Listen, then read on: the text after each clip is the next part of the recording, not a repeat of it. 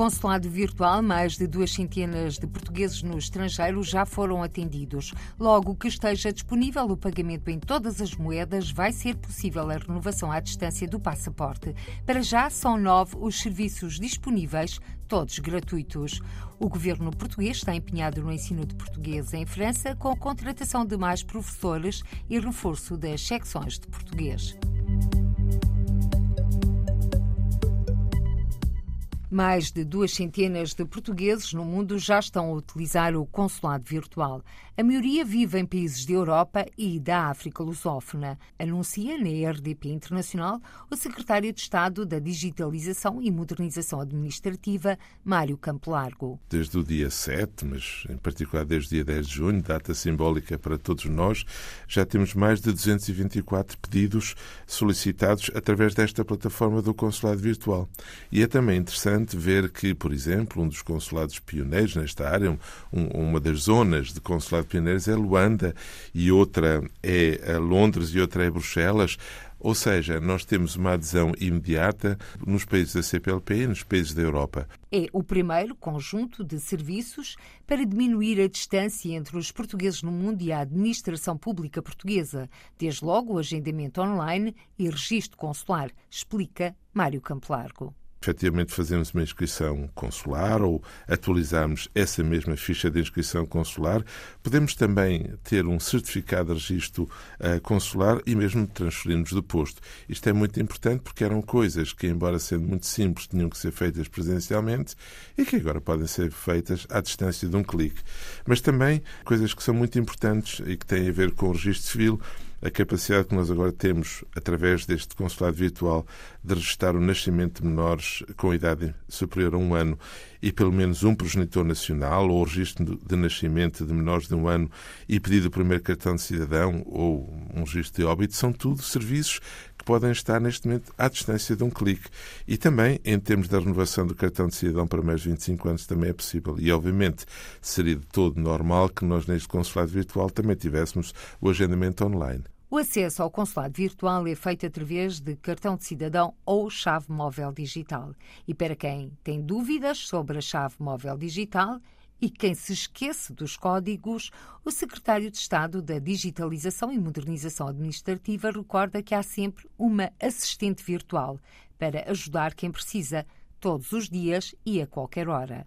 Desenvolvemos aquilo que se chama uma assistente virtual. Podemos falar como quisermos, em português, perguntarmos o que entendemos sobre a chave móvel digital e a assistente virtual vai nos guiar, vai nos dizer o que é que é a chave móvel digital, se eu quiser saber como é que eu posso, de alguma maneira, adquirir a chave móvel digital, ou como tendo perdido alguns dos códigos, como é que eu posso recuperar essa chave móvel digital.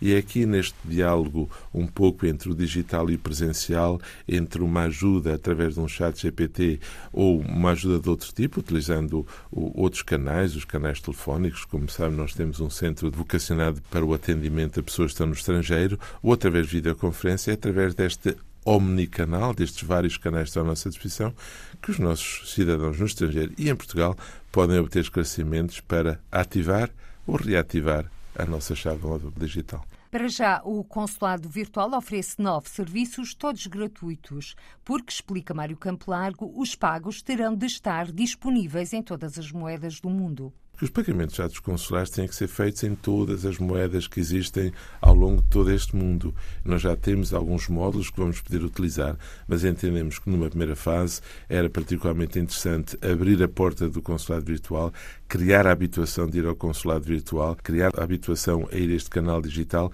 ainda que não tivéssemos todos os, os serviços disponíveis. E logo que esteja disponível os pagamentos em todas as moedas, o secretário de Estado, Mário Campelarga, acredita que a renovação do passaporte online será uma realidade. A renovação do passaporte é um desafio que estamos a ter em consideração não só para os imigrantes, como também para todos. Eu digo a renovação digital, a renovação à distância, a renovação sem uh, envolvimento presencial. Vamos lá ver, é muito importante que nós olhemos aos, aos parâmetros legais, ao enquadramento legal, uh, a questão da recolha das informações, da biometria, das fotografias, tudo isso tem condições absolutamente específicas e estamos comprometidos com essa implementação. logo que seja possível fazer a renovação em Portugal, e uma vez que resolvamos a questão dos pagamentos em todo tipo de moedas, esse será seguramente uma das hipóteses que consideraremos. Secretário de Estado da Digitalização e Modernização Administrativa, Mário Campelargo, hoje o convidado do Câmara dos Representantes. Uma conversa que pode ouvir na íntegra aqui na RDP Internacional, logo após o noticiário das 19 horas. O governo português está empenhado na contratação de mais professores em França para que o ensino da língua e cultura portuguesas chegue a várias localidades francesas. Este o compromisso do ministro da Educação, João Costa, para o próximo ano letivo em França, apesar das dificuldades do recrutamento de professores a necessidade de recrutar uh, mais professores aqui. Uh, desenvolvemos também a intenção de fazer uma parceria através de candidaturas a programas Erasmus para reforçar a mobilidade de professores entre Portugal e França e também para reforçarmos uh, políticas comuns sobre o multilinguismo nas escolas. É possível assinalar já alguma mudança em relação ao próximo ano letivo?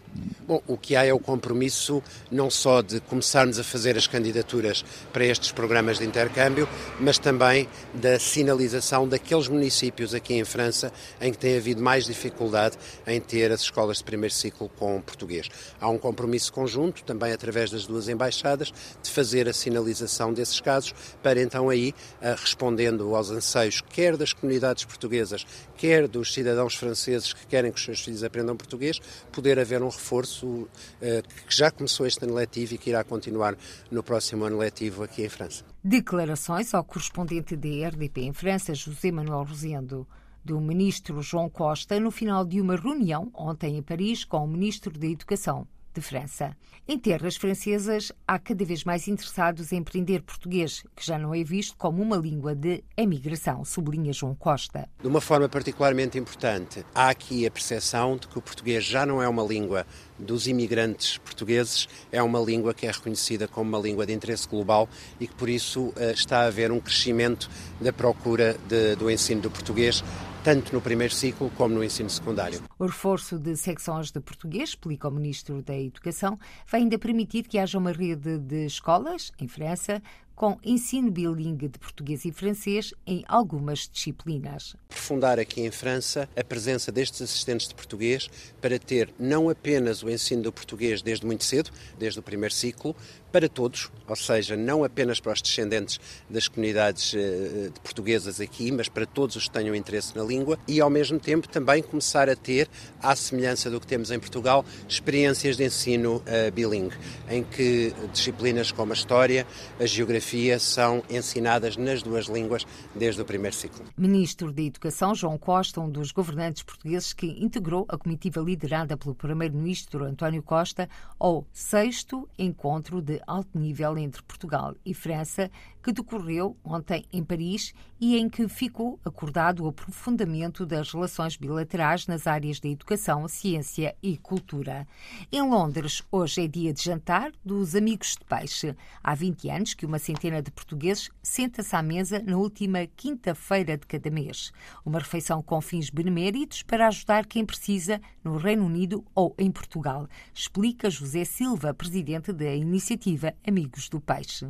Cada jantar que nós fazemos, cada convívio, cada membro dá 5 libras para um fundo que nós temos para ajudar principalmente crianças em Portugal. Situações de crianças, algum caso pontual de alguma família que tem alguma criança com algum problema grave, nós ajudamos.